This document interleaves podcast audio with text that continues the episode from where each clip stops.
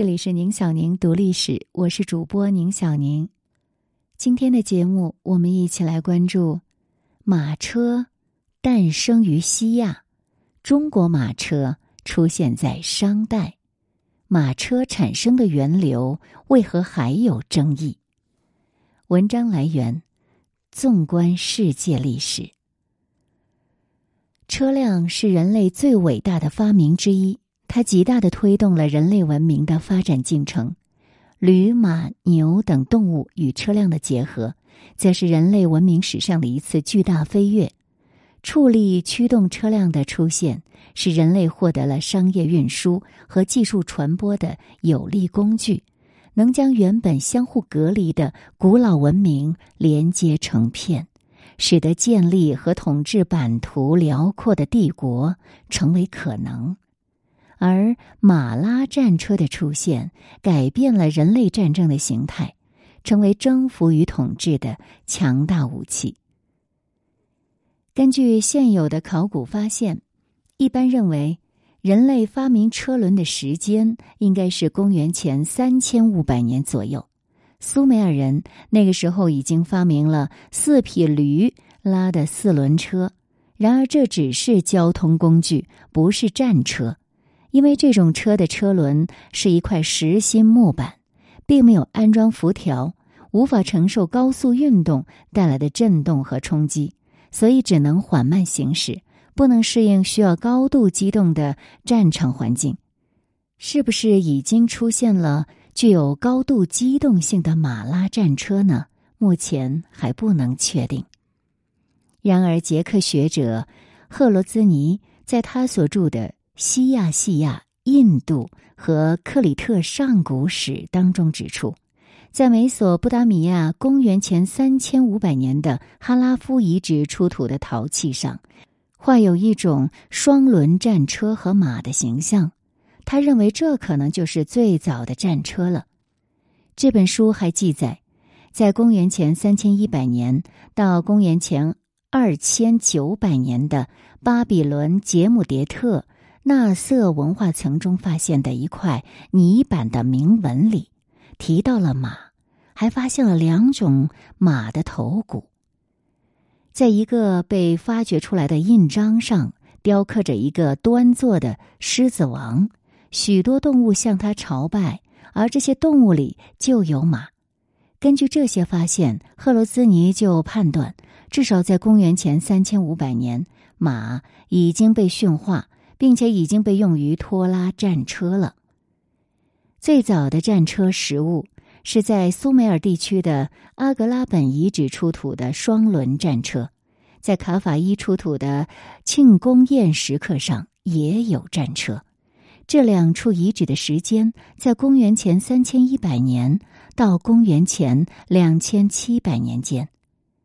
而在公元前两千七百年至公元前两千三百七十一年的乌尔城邦遗址的王陵中，又发现了乌尔军旗。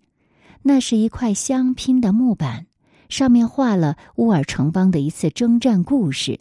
图上有一些驴子拖着的四轮战车，车上有一个驾车的人，他后面站着一个士兵，正向敌人投掷长矛。从中可见，这个时候苏美尔人还是用驴拉战车，他们不会驾驭马匹。以文献记载来看，直到公元前一七九二年的汉谟拉比统治时期，还不能确定人们是否会驾驭马匹，因为汉谟拉比法典里多处提到了牛、羊、驴，但没有马，更没有提到用马拉车。制定于公元前一千六百五十年前后的赫梯法典就提到了马，还有驾车的马和马具。但根据已知的几次使用马拉战车的征战记载来看，显然这部法典中对马匹和马车的记载比实际发生过的使用马和战车的时间要晚。根据古埃及文献《萨勒纸草》的记载。公元前一千七百二十年前后，驾着马拉战车、手持青铜刀矛和复合弓的喜克索斯人越过西奈半岛侵入埃及，徒步作战的法老军队自然难以抵挡。结果，埃及在历史上第一次被外族征服，全国都臣服于喜克索斯人的国王阿波比，向他纳贡。喜克索斯人占据了肥沃的尼罗河三角洲，建立了古埃及第十五王朝。那人类到底何时何地开始使用马拉战车的时间呢？目前还是无法确定的。根据现有的研究。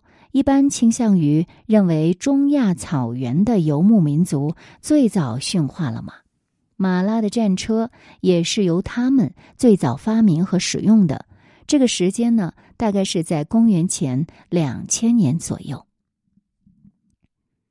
一九八二年，在苏联乌拉尔地区的克里沃伊湖墓葬里，出土了迄今为止最早拥有辐条的双轮战车实物。经过鉴定，这辆车制造于公元前两千零二十六年左右，属于安德罗诺沃夫文化的乌拉尔分支金沙达文化。在广大的西伯利亚至中亚，直到南俄草原，最远到如今中国的天山，那可都是安德罗诺沃夫文化范围了。克里沃伊湖双轮战车出现后的数百年里。世界各地都发生了马拉战车的征战记载。公元前一千六百年，希腊人从巴尔干半岛攻入希腊半岛，在公元前一千四百五十年左右，占领了爱琴海地区最古老的文明中心克里特。根据荷马史诗的记载，这批希腊人入侵者拥有马和战车。公元前一五九五年。拥有马拉战车的赫梯军队攻陷巴比伦，彻底摧毁了这个古老文明。几乎在同一时期，中亚的雅利安人驾着马拉战车冲过开伯尔山口，侵入南亚，征服了印度河流域原生的达罗毗荼文明。在东亚，公元前一千六百年前后，驾着双马拖拽。还有两轮驱动战车的商人，在明条之战中征服了夏朝。在人类文明的早期，技术的进步是非常缓慢的。可是克里沃伊湖双轮战车诞生后，短短三四百年里，西亚、南欧、南亚、东亚相继爆发了游牧民族以马拉战车征服农耕民族的战争。这就说明那时候用马拖拽战车的技术已经成熟，因此马拉战车应该诞生在这个时期，并且很快发展到了比较完善的程度。我国商朝战车在形制上与克里沃伊湖双轮战车是十分相似的，但是考古中发现的商代战车处于公元前十三世纪的殷商后期。时间上呢，要比克里沃伊湖战车晚了七百年左右。那如果不论战车，就车辆本身而言，商代出现的车比西方最早发现的车可要晚了两千多年了。由于到目前为止，我们还没有发现夏朝的车马实物，所以商代以前乃至更早的中国车马究竟是什么样的，那就无从知晓。相比较而言，西方的马车发展脉络是很清晰的。从最早用驴拖拉、装实心车轮的四轮车，逐渐进化到轮子上有辐条的双轮马拉战车。而商朝的马车，它是突然出现的，而且一出现就特别先进，结构复杂，工艺高超。就辐条而言，西方当时的车轮辐条最多只有八根。可是商朝车轮的辐条多达十八根，甚至是二十六根，而且轮子的直径巨大，制造技术之高超远非同期西方战车可比。然而，如此先进的技术和工艺突然横空出世，却寻找不到它的起源和演进过程，不免让后人感到困惑。就因为太神秘，所以对中国马车技术的来源，如今存在着两种观点的争论。一种认为中国车马技术是外部传入的，另一种则认为起源于本土。支持外部传入说的人认为，最早拥有马车的商人起源于贝加尔湖一带。那么，从安阳殷墟的商王族头骨特征来看，也确实与贝加尔湖古人的头骨遗存是比较相似的，而与史前华北人、现代华北人有较大差异。《史记·殷本纪》是这样记载商朝始祖契的出生的：殷契，母曰简狄，有松氏之女。为帝库次妃，三人行欲，见玄鸟堕其卵，简狄取吞之，因孕生气。那就是说，三个人沐浴，其中有松氏简狄吞了一个鸟蛋，就这样怀孕生了阴气。那么，这个传说和满族起源的传说几乎如出一辙。满族传说呢，是三个仙女沐浴。佛库伦吞食了神雀带来的诸果而怀孕，生下了满洲始祖布库里雍顺。所以商人的祖先呢，可能是和满族一样是来自西伯利亚，而那里属于安德罗诺夫文化圈，所以商代的战车有可能是从那里传入的，并且马车需要驯化后的马来拖拉。可是，在商以前的墓葬中，只发现过野马的骨骸，却没有发现过已经驯化的马。这说明，在商以前，中原没有掌握驯养马的技术；而到了殷商后期，驯化的马却和战车一起突然出现了。这就让人觉得，这马可能是伴随着车一起从外部传入的。虽然在古籍释本当中有乡土作圣马，害作伏牛的记载，但是这只能够说明商人的祖先乡土和王亥是懂得驯服牛马的，却不能证明这种驯化技术是商人自己发明的。正如虽然有仓颉造字的记载，可事实上这文字不可能是由仓颉一个人突然创造出来一样。牛马的驯化技术也不可能只由乡土和王亥突然发明，只有得到了传授，才能在短时间内迅速掌握。如果是商人自己长期摸索出来的，那为什么没有见到任何记载呢？这也让人怀疑马的驯化技术也是由外部传入的。而支持本土起源说的人则认为。中国马车与西方马车产生和形成的底层逻辑是完全不同的，根本不是同一种车，两者没有任何渊源。最显著的差异就是在于这个驾驶的方式。西方马车是以马的脖子来承重的，通过套在马脖子上的这个颈带来拉车，以至于拖拉重物的马往往是因为气管受压迫窒息而死。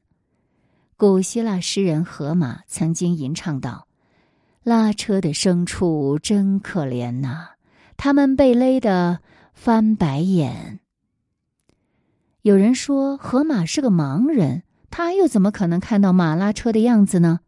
荷马确实是盲人，但古代的盲人吟诗的时候是根据别人的描述来吟唱的。他虽然看不见，可别人会告诉他。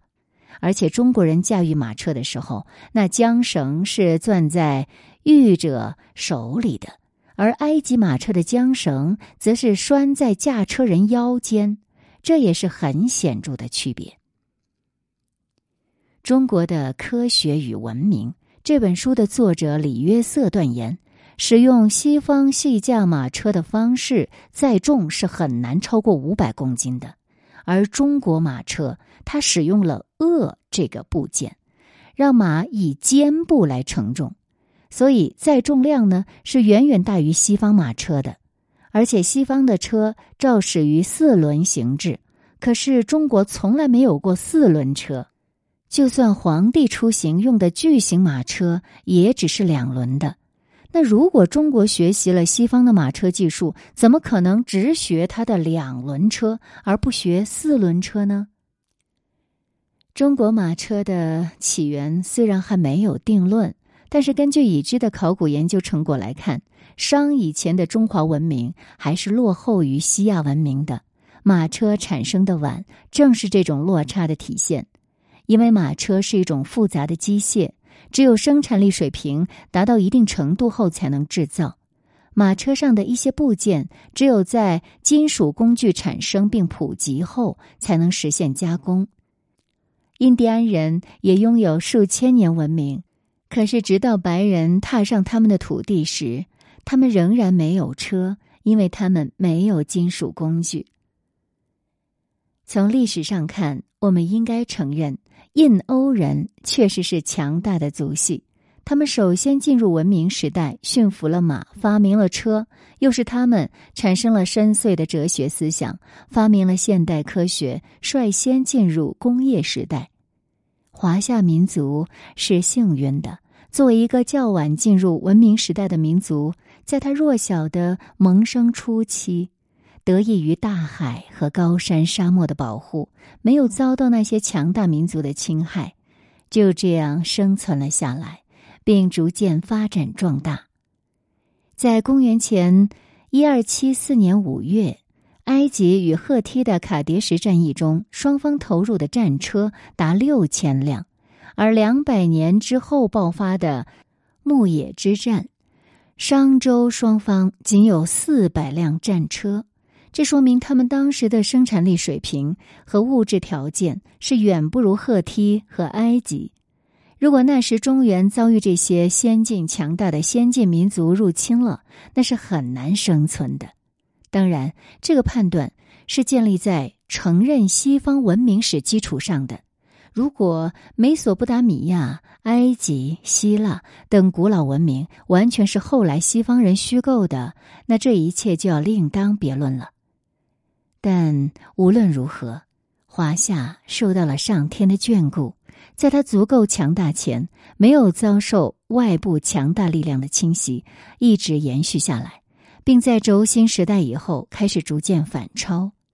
随着生产力的提升，中国马车制造和马匹繁育的能力也越来越强，社会上的马车保有量越来越多。终于，威势煊赫的万圣之君横空出世，以天子驾六之势纵横天下。中原大地上呈现出了车辚辚、马萧萧的壮观景象。